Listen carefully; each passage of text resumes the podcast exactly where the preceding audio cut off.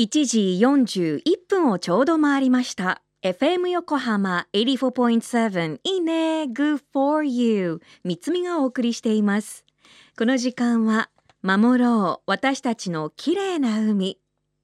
今年開局35周年を迎える FM 横浜では持続可能な開発目標 Sustainable Development Goals。SDGs の中から14番目の目標。海の豊かさを守ることを中心に海にまつわる情報を毎日お届け。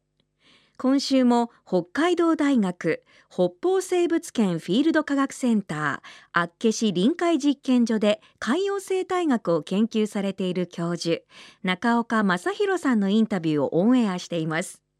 今日はアマモを食べる生き物について。FM 横浜いいね Good for you をお聞きの皆さん。DJ 三つみさんこんにちは。中岡正弘です。でまず、えーと、アマモが入るのは砂や泥が、海底が砂とか泥の場所で、えー、わかめとか昆布とかホンダワラは硬い場所、岩なので、あの地形が変わらないと、それぞれが移動することはないのですが、例えばですね、動物なんかでは、その間を行き来する。例えば小さい時はもっと波の弱いアマモ場にいて、大きくなると岩礁性の昆布とかホンダワラの藻場に行くような動物とかいますので、そういう動物にとっては両方が必要だったりします。それからもう一個近年分かったことはですね、二酸化炭素をあの植物が固定して、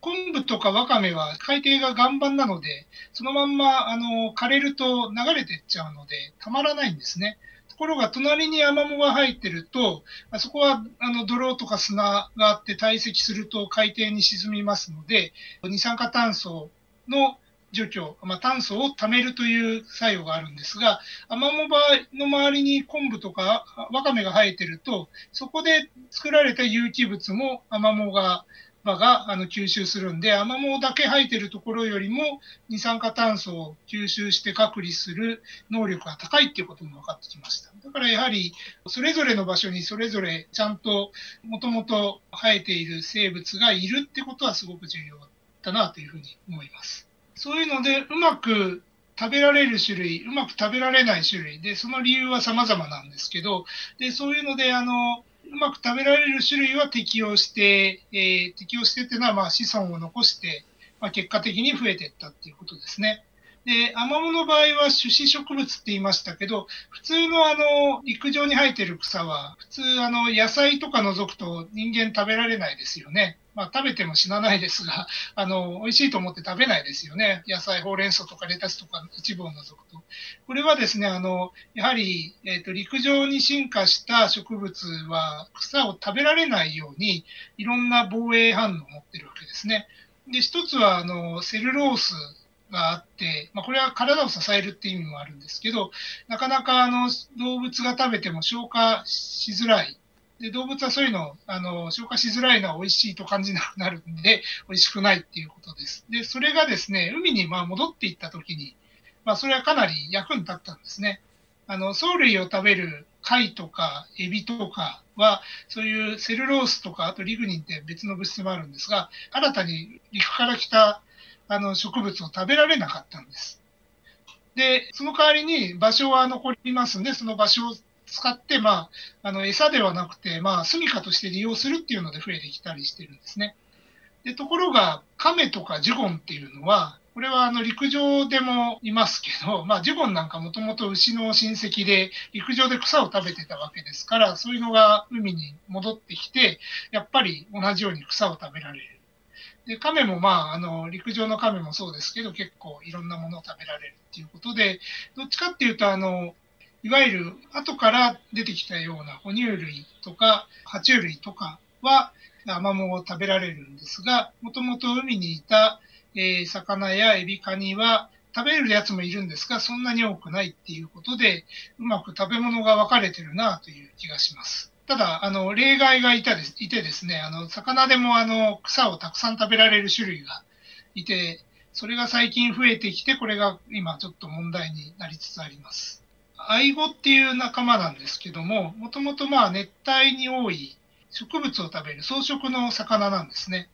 で、そんなにあの草食の魚は多くないんですけれども、まあそういうあの植物を分解できる能力を持ってるやつがいたんですが、えー、とこれがですね、最近あの、やっぱり温暖化で温度が上がっているので、もともと熱帯にいたやつが本州にどんどん来て、で、あったかい場所、だんだん北の方に上がると、これまで食べられてなかったけど、自分たちが食べられるごちそうがたくさんあるっていうんで、どんどん食べてどんどん増えて、えー、これはアマモだけじゃなくて、昆布とか他の海藻も減ってきているっていう現象がちょっと心配な状況になっています。ウニも植物も、まあ動物もそうなんですが、枯れた草も含めて何でも食べる雑食性が強い種類です。でウニはですね、魚もまあ、アイゴの仲間も同じ理論理屈で説明できるんですけど、変温動物、温度が現場の水温で決まる生物、動物はですね、温度が上がると食べる量が温度に依存して増えるんですね。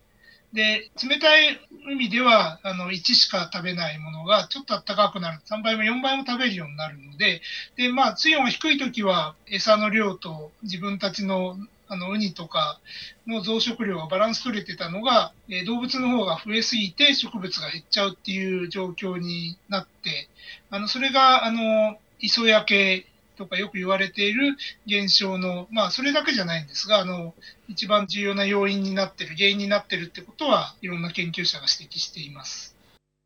中岡先生、ありがとうございます。以前アマモは陸上から花をつけて増える種子植物だと教えていただきましたがもともと海で進化した生物は昆布や藻を食べて陸から戻ってきたジュゴンやカメたちは陸で進化して戻ってきたアマモを食べることができるんだそうです。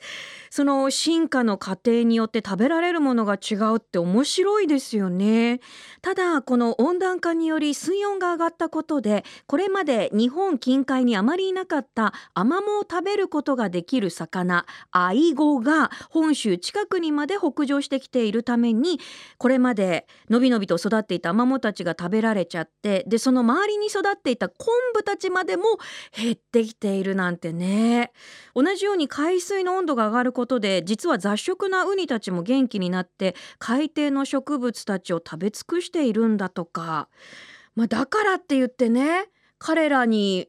責任があるかって言ったら彼らは彼らでおなんか過ごしやす住みやすくなったななんて言ってあじゃあこっちに行ってみよう、うん、いけいけちゃいけちゃったねって言ってでそこに美味しそうな好物があってパクパクパクパク食べていたらこうなってしまったっていうことなのでなんかそこのやっぱりバランスですよね。崩れてきているというのが現状。地球の温度が上がることで海の中でも影響が出てきてしまっているんですね。